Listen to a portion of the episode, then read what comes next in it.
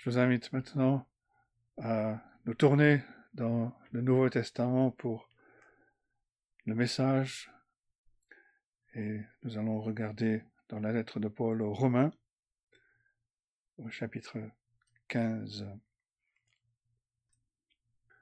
Je vous invite donc à ouvrir la parole de Dieu dans la lettre de Paul aux Romains chapitre 15.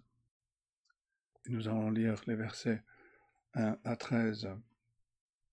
C'est la suite de ce que Paul a enseigné au chapitre 14 concernant la vie dans l'Assemblée, les relations dans l'Église, dans l'Église à Rome en particulier, mais en faisant ressortir des principes qui s'appliquent à toutes les Églises.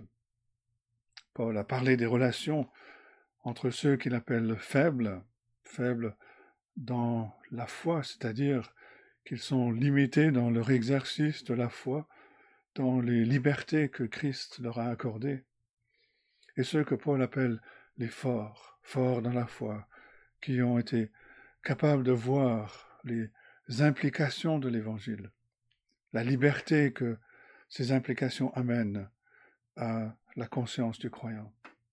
Et donc nous arrivons au chapitre 15 et nous commençons la lecture au verset 1 et voici la parole de Dieu. Nous qui sommes forts, nous devons supporter les faiblesses de ceux qui ne le sont pas et ne pas chercher ce qui nous plaît. Que chacun de nous plaise au prochain pour ce qui est bien en vue de l'édification. Car Christ n'a pas cherché ce qui lui plaisait, mais selon qu'il est écrit, les outrages de ceux qui t'insultent sont tombés sur moi. Or, tout ce qui a été écrit d'avance l'a été pour notre instruction, afin que par la patience et par la consolation que donnent les Écritures, nous possédions l'espérance.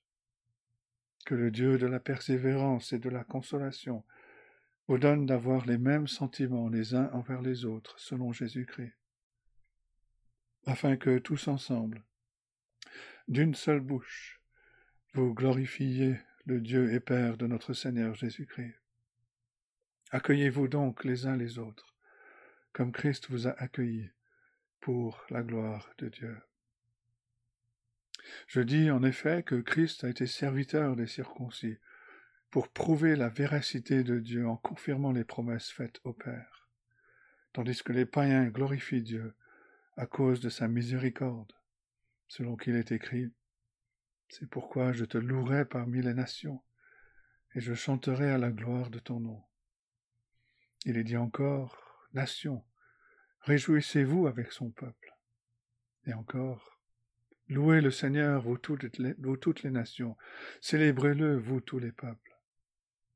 Ésaïe dit aussi, il sortira d'Isaïe un rejeton, qui se lèvera pour régner sur les nations. Les nations espéreront en lui.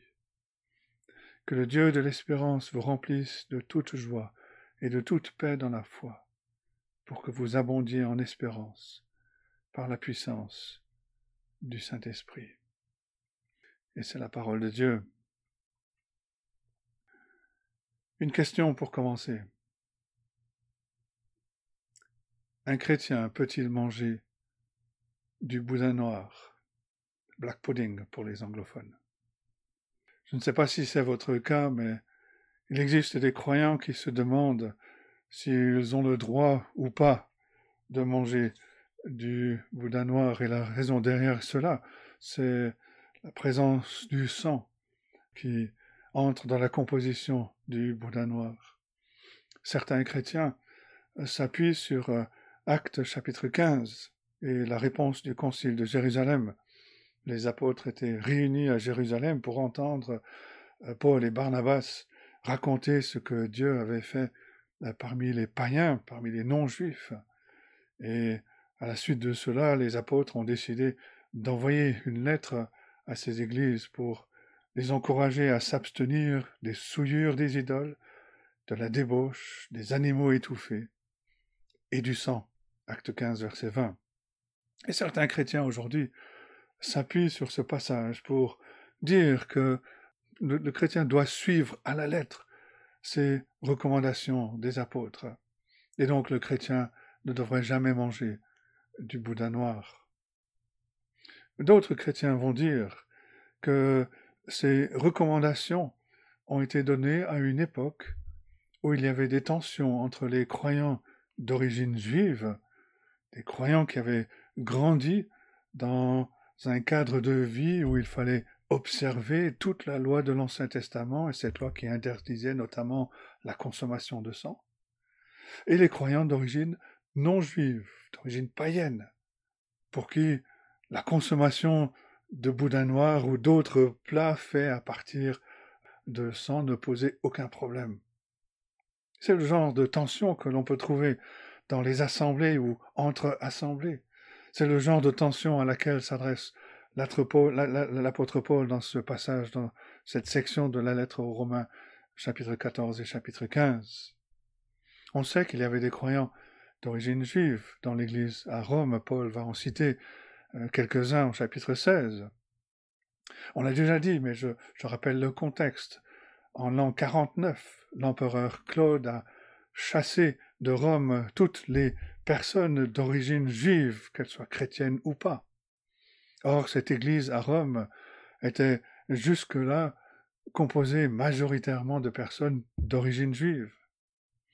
Quelque temps plus tard, lorsque ces chrétiens d'origine juive ont pu retourner à Rome, ils ont vu que l'Évangile avait fait des progrès, que l'Église était maintenant composée majoritairement de personnes d'origine non juive, des personnes euh, pour qui la loi de l'Ancien Testament ne faisait pas partie de leur éducation.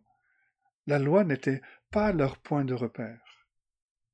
Et pour les croyants d'origine juive, qui étaient sensibles, qui avaient été éduqués dans les pratiques de la loi de Moïse, il, il leur était impossible de permettre à leur conscience d'accepter de simplement toucher un aliment qui n'était pas cachère, ou de mettre un jour spécial du calendrier de l'Ancien Testament au même niveau que n'importe quel autre jour de la semaine. On a donc cette situation où on a des croyants qui se sentent libres de manger de tout, de ne pas faire de distinction entre les jours, et on a d'autres croyants dont la conscience est sensible à l'égard de certains aliments et de certains jours. Comme Paul le dit clairement, il y a des croyants faibles dont la conscience à ce moment-là est très forte, très sensible. Et entre parenthèses, cela nous rappelle qu'une conscience forte, qu'une conscience sensible n'est pas nécessairement la même chose qu'une foi forte, qu'une foi solide. Il y a des croyants faibles et il y a des croyants forts, forts dans la foi, qui ont réalisé que lorsque le Seigneur Jésus-Christ a déclaré que tous les aliments étaient purs, il voulait dire tous les aliments. Lorsque le Seigneur Jésus-Christ a accompli tous les rituels de la loi de l'Ancien Testament, cette loi qui a été donnée pour une période temporaire à Moïse. Les croyants ont découvert qu'ils ne sont plus limités par l'observance de certains jours ou la consommation d'un nombre restreint d'aliments. Et c'est ce qu'on retrouve donc au début du chapitre 15. Paul est très clair à son propre sujet. Bien qu'il soit un croyant d'origine juive, il a compris les implications de l'Évangile. Il a compris l'Évangile de façon très claire. Il a vu qu'en Jésus-Christ, tout ce qui avait été instauré pour une période temporaire et dans un but temporaire entre la venue de Moïse et la venue de Christ, que tout cela, Jésus l'a accompli. Toutes les ombres de l'Ancien Testament se sont dissipées à la venue de la réalité, à la venue du Sauveur lui-même. Et pour l'apôtre Paul, l'une des expériences les plus marquantes quand on devient chrétien, c'est de découvrir une liberté, une liberté glorieuse, une liberté que le monde ne connaît pas. Nous sommes libres du fardeau de la culpabilité du péché, nous sommes libres de la domination des puissances des ténèbres, mais nous sommes aussi libres du mode de vie imposé par la loi de Moïse. Cette loi a marqué le peuple juif d'une empreinte spéciale, et on peut encore le voir aujourd'hui. Mais pour l'apôtre Paul, cette empreinte a été enlevée de sa conscience. Et Paul pouvait se décrire comme l'affranchi du Seigneur. 1 Corinthiens 7, verset 22. Celui qui est le, que le Seigneur a libéré.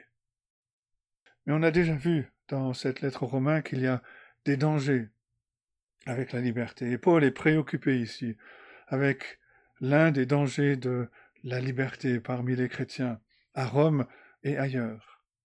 Le danger pour le chrétien, c'est que l'on utilise notre liberté d'une telle manière que nous détruisons la foi d'un autre croyant. Dans ce passage, euh, souvent dans l'histoire de l'Église, on a décrit les choses que Paul mentionne ici comme étant des choses secondaires. Calvin parle même des choses indifférentes, des choses que l'on peut choisir de faire ou de ne pas faire, et c'est sans doute une bonne manière de décrire ces choses. Mais remarquez ce que Paul dit. Et nous l'avons vu tout au long du chapitre 14 et on le retrouve ici au chapitre 15. Le vrai chrétien ne peut jamais être indifférent à l'égard d'un autre croyant en ce qui concerne les choses secondaires. Et Paul attire notre attention sur ce point ici au chapitre 15, quand il parle du fait que les forts doivent supporter les faiblesses des faibles. Notez que le terme qui est traduit par faiblesse peut aussi se traduire par infirmité. Et Paul s'adresse aux forts. Vous, les forts, vous avez l'obligation d'aider les faibles. Et le plan de l'argumentation de l'apôtre Paul dans cette section est le suivant. D'abord dans les versets 1 et 2, il nous donne son exhortation. Et ensuite dans les versets 3 à 13, Paul nous donne une merveilleuse explication de l'Évangile. Paul ne nous donne pas un nouveau commandement que nous devons chercher à obéir avec nos propres forces. Mais Paul va enraciner son exhortation dans la vérité de l'Évangile. La première partie de son explication, qui commence au verset 3, va conduire dans une prière, versets 5 et 6. La deuxième partie de son explication, du verset 8 au verset 12, conduit à une autre prière, au verset 13. Il y a donc une exhortation et une explication qui nous dit pourquoi l'exhortation est importante. Et donc ce sont les deux grands points de notre message. Le premier grand point, donc, l'exhortation dans les versets 1 et 2.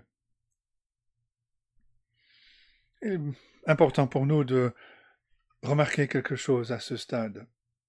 Paul en appelle au fort. Et c'est encore plus significatif parce qu'il parle des faiblesses, des infirmités des faibles. Si nous avions été dans la position de l'apôtre Paul, nous aurions, je pense, plutôt tendance à dire, pour les forts, c'est OK. Ce que je dois faire, c'est diriger mon exhortation vers les faibles. Allez les faibles, ressaisissez-vous, rejoignez les forts. Mais ce qui est très caractéristique pour l'apôtre Paul, et on le retrouve ici au début du chapitre 15, il s'adresse, il adresse cette obligation aux forts, ceux qui ont une conscience libérée. Et il le fait pour la raison suivante. Si les faibles agissent comme les forts, ils pêchent, nous l'avons vu. Comme il le dit, en, agissant ainsi, les faibles agissent d'une manière contraire à leur conscience, leur conscience qui n'est pas entièrement instruite. Et en agissant ainsi, en suivant l'effort, contrairement à leur conscience qui n'est pas instruite, les faibles pêchent. Les faibles ne peuvent pas faire ce que les forts font sans tomber dans le péché. à moins que leur conscience ne soit instruite et libérée. Mais notez ceci. Les forts peuvent s'abstenir, comme les faibles. Les forts peuvent différencier entre les jours comme les faibles, sans tomber dans le péché. Ils sont libres d'utiliser, ils sont libres de s'abstenir d'utiliser. Tout cela sans perdre leur liberté. On a dit quelque chose la dernière fois, et je vais le répéter aujourd'hui. Au moment où je dis que je dois exercer ma liberté, c'est le moment où je perds ma liberté.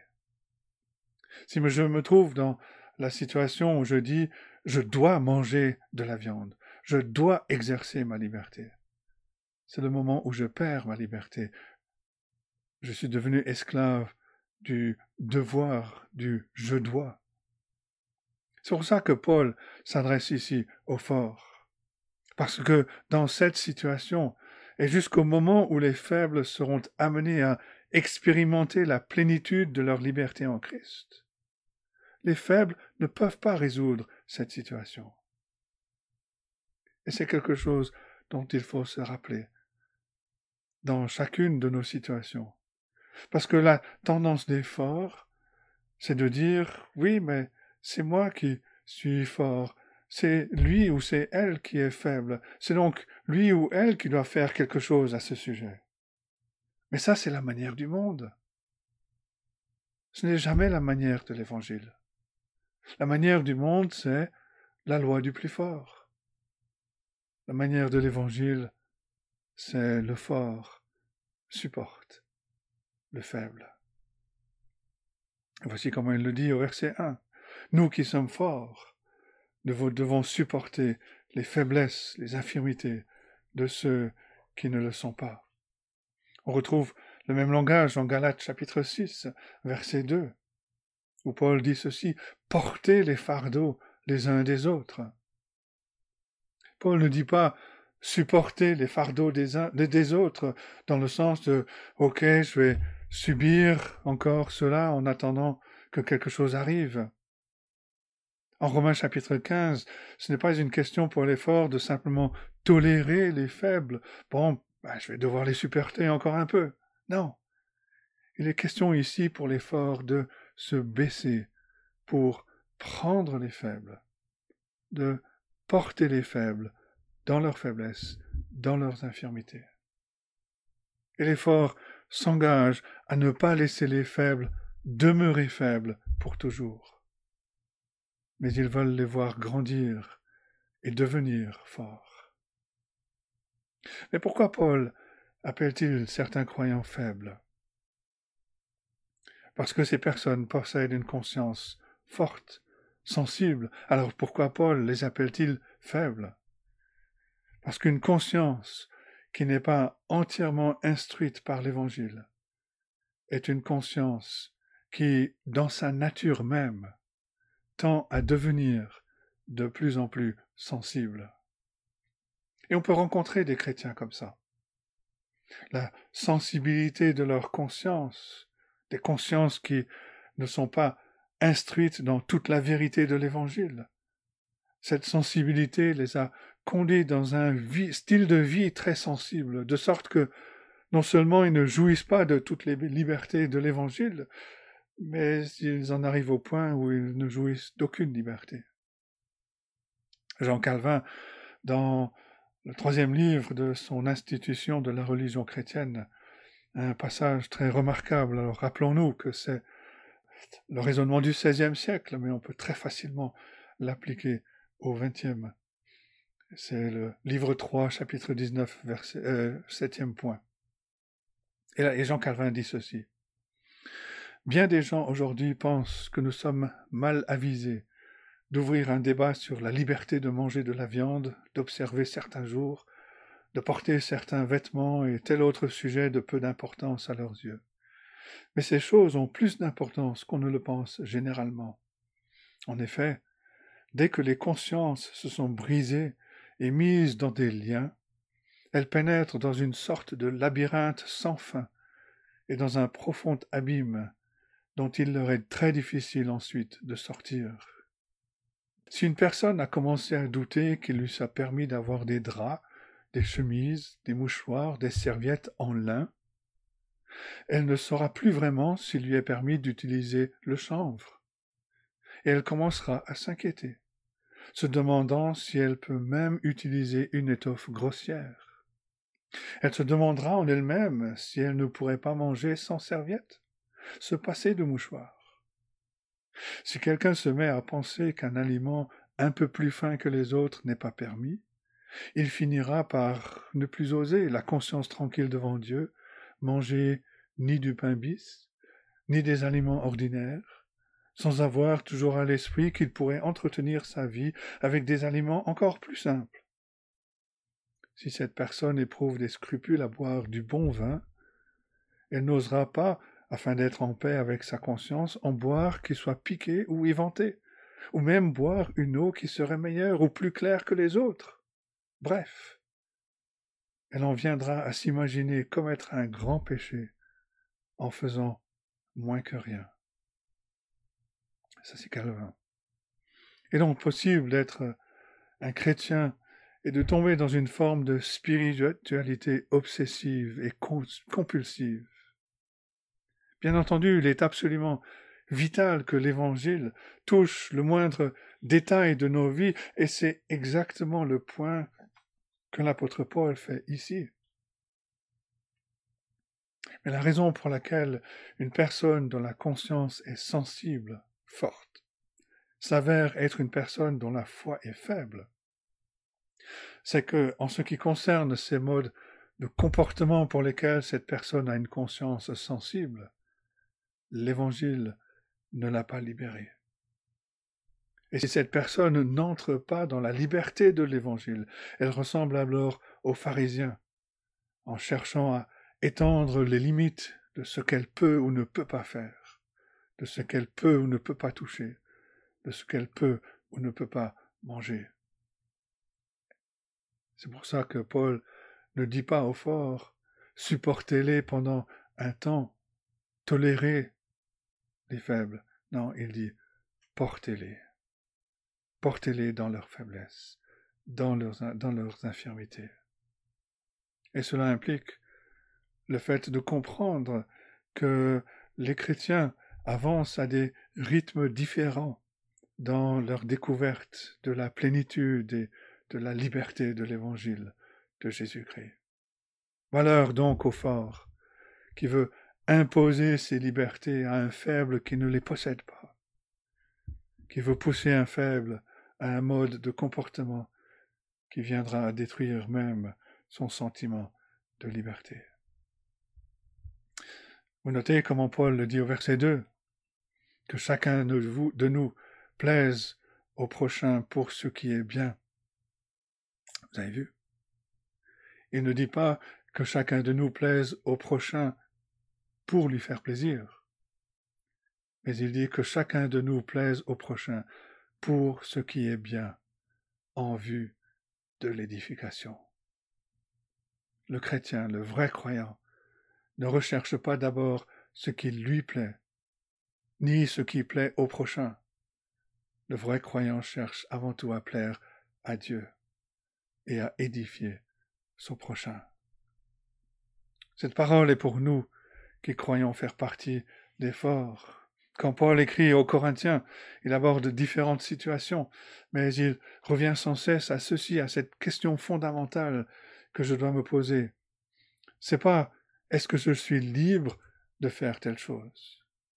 La question que je dois me poser, c'est est-ce que cela va édifier mon frère ou ma sœur pour qui Christ est mort?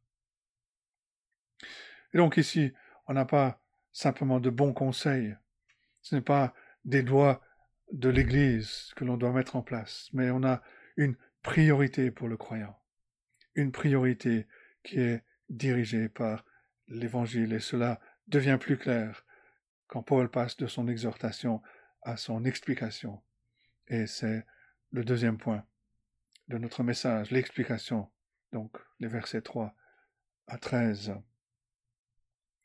Et comme on a dit au début, on peut diviser cette section en deux, en deux parties.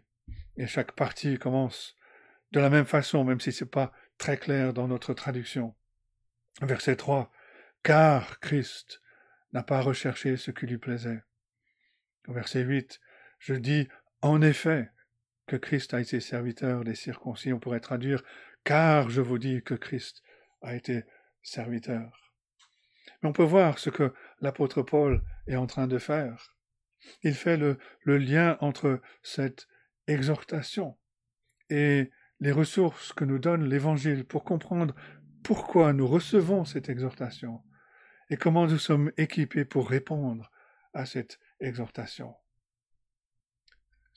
Les motivations ne viennent pas du sens commun, comme si Paul euh, nous disait Vous n'allez pas vous entendre si vous continuez à vous chamailler au sujet des jours et de la nourriture. Paul nous dit au contraire vous vous chamaillez de cette façon, vous méprisez les uns, vous condamnez les autres, parce que vous n'avez pas encore saisi complètement l'évangile de notre Seigneur Jésus-Christ et comment l'évangile de Jésus-Christ fonctionne?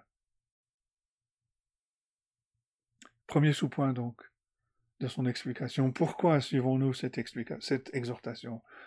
Parce que le Seigneur Jésus-Christ nous a donné un modèle. Verset 3. Car Christ n'a pas cherché ce qui lui plaisait.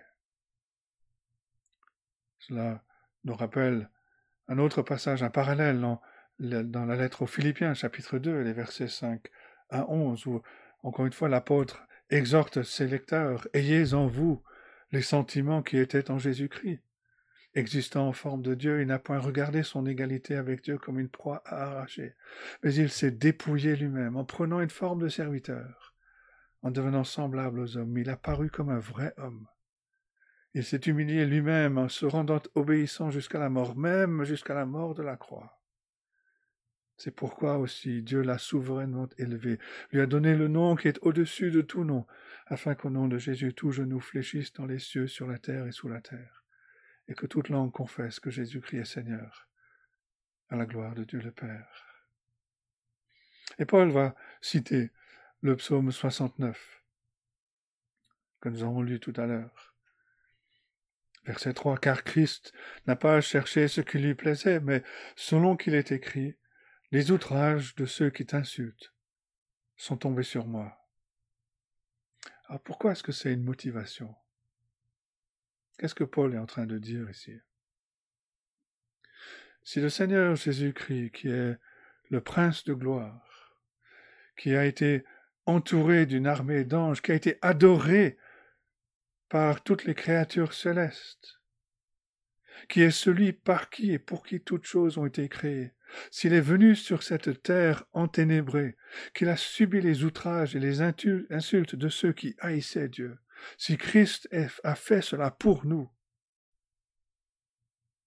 est-ce que c'est une chose impossible pour nous de supporter les faiblesses, les infirmités, de nos frères et sœurs faibles dans la foi?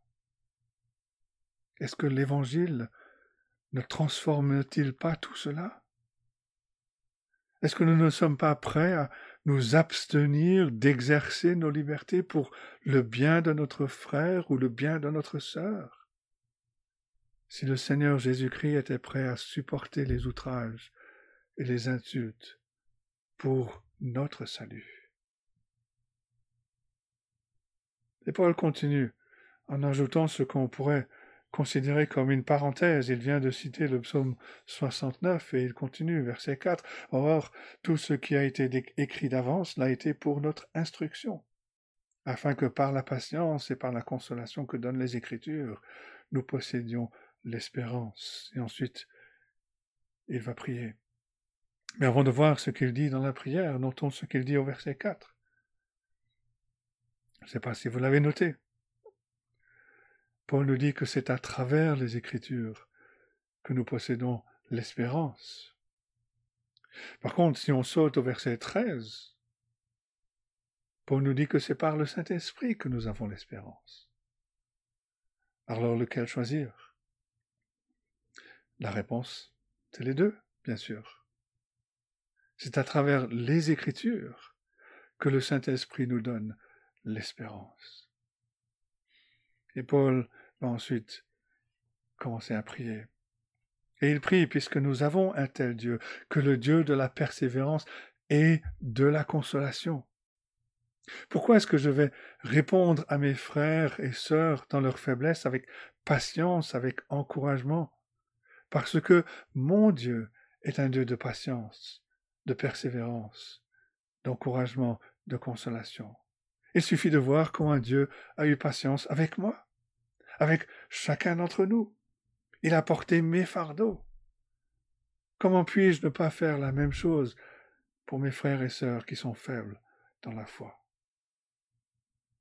Et quand cela arrive, quand les faibles prennent soin, quand les forts, pardon, prennent soin des faibles, on voit l'adoration de Dieu s'élever. Remarquez le lien au verset 6 que le Dieu de la persévérance et de la consolation vous donne d'avoir les mêmes sentiments les uns envers les autres, selon Jésus-Christ, afin que, tous ensemble, d'une seule bouche, vous glorifiez le Dieu et Père de notre Seigneur Jésus-Christ.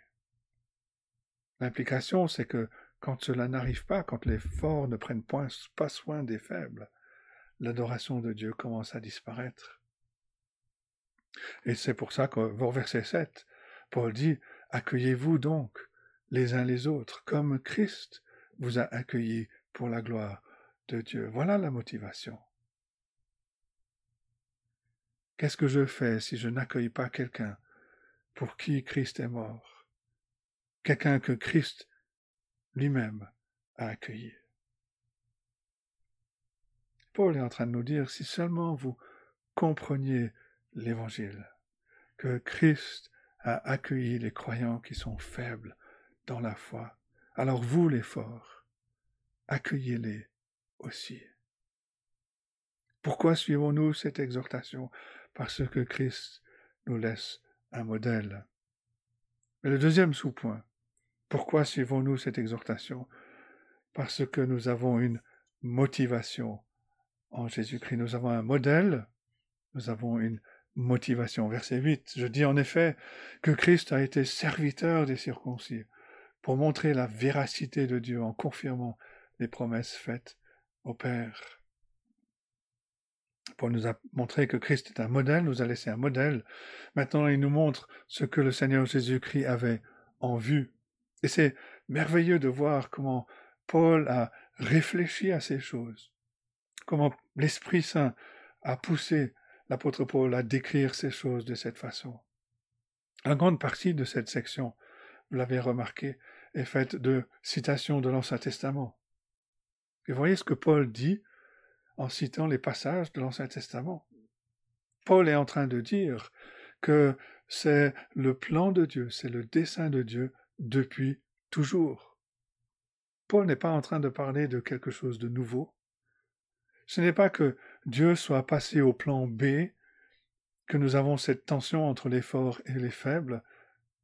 Non, mais Paul nous dit que Christ a fait cela pour prouver la véracité de Dieu, en confirmant les promesses faites au Père, et en particulier cette promesse faite à Abraham que nous avons vue il y a quelques semaines, que dans sa postérité, toutes les nations, pas seulement la nation juive, mais les nations païennes aussi, toutes les nations seront bénies.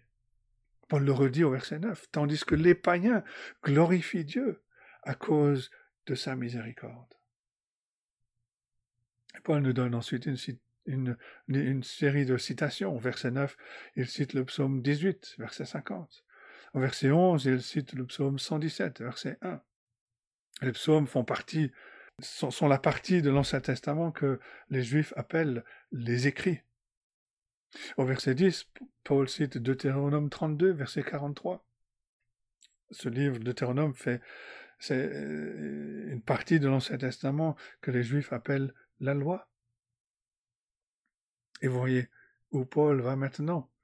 Au verset 12, il cite Ésaïe 11, verset 10, une partie de l'Ancien Testament que les Juifs appellent les prophètes. Toute la Bible pour les Juifs, tout l'Ancien Testament était composé de la loi, des prophètes et des écrits. Et ce que Paul est en train de dire ici, en citant les, des passages des trois parties de l'Ancien Testament.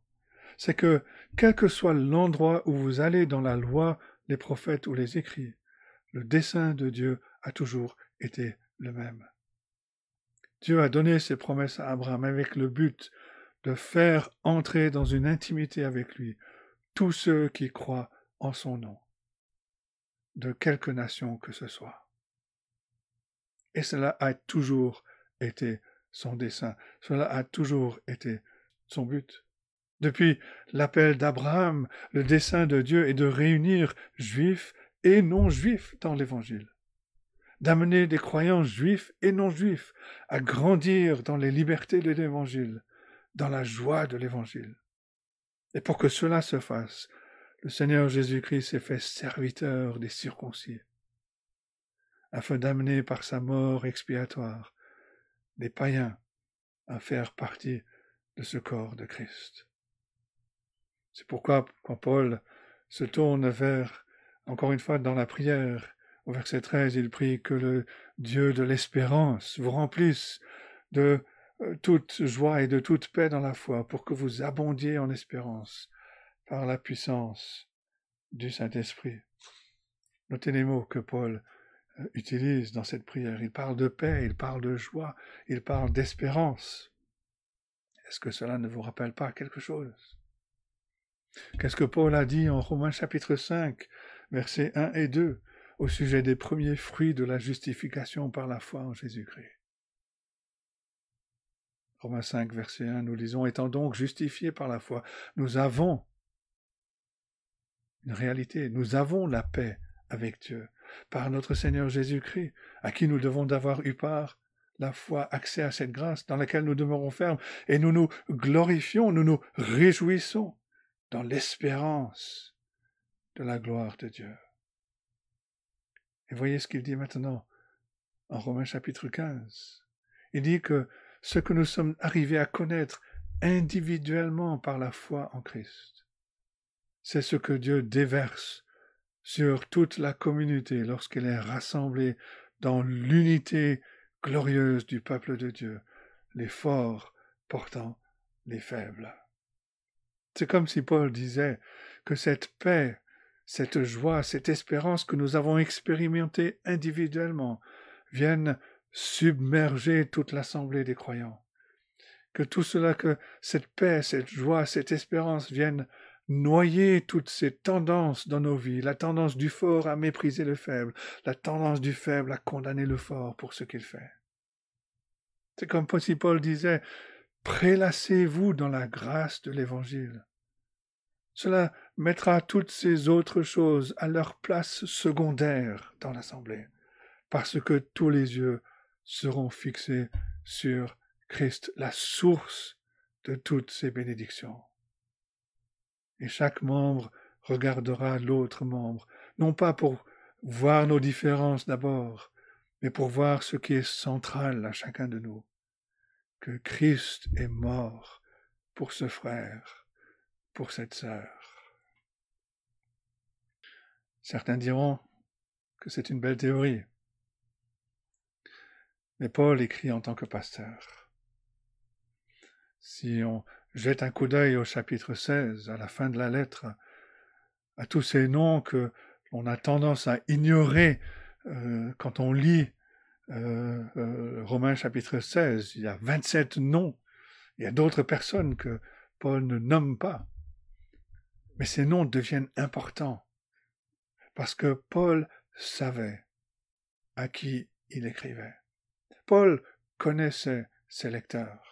Paul n'écrivait pas depuis sa tour d'ivoire théologique.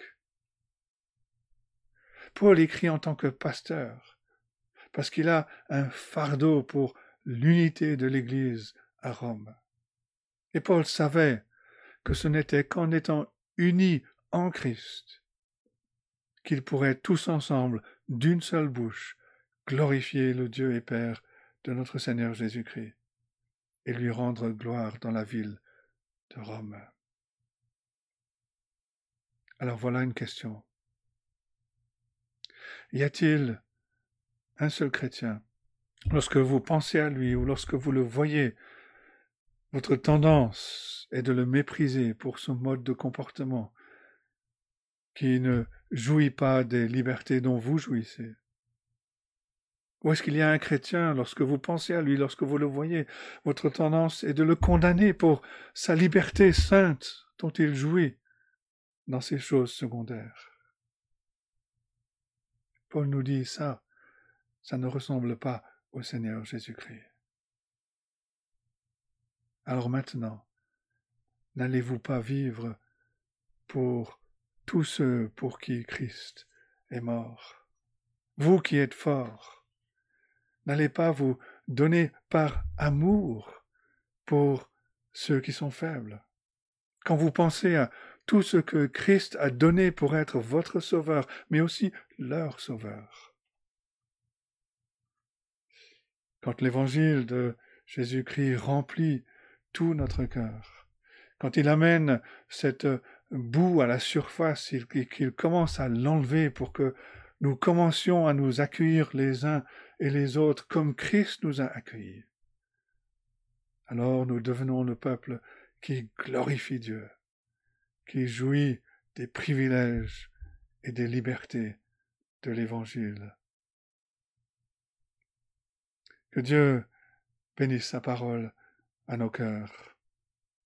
Amen.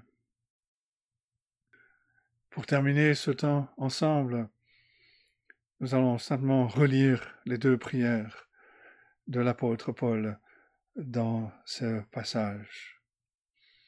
Que le Dieu de la persévérance et de la consolation, vous donne d'avoir les mêmes sentiments les uns envers les autres, selon Jésus-Christ, afin que tous ensemble, d'une seule bouche, vous glorifiez le Dieu et Père de notre Seigneur Jésus-Christ.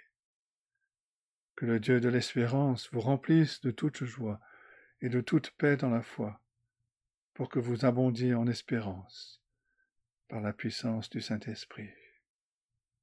Amen.